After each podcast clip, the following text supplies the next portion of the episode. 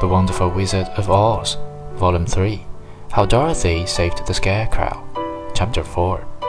Towards evening, when Dorothy was tired with her long walk and began to wonder where she should pass the night, she came to a house rather larger than the rest. On the green lawn before it, many men and women were dancing. Five little fiddlers played as loudly as possible, and the people were laughing and singing while the big table nearby was loaded with delicious fruits and nuts, pies and cakes, and many other good things to eat.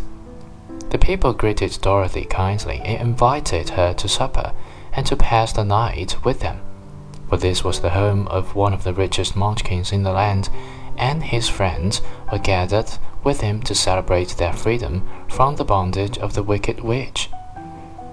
Dorothy ate a hearty supper and was waited upon by the rich Munchkin himself, whose name was Boq.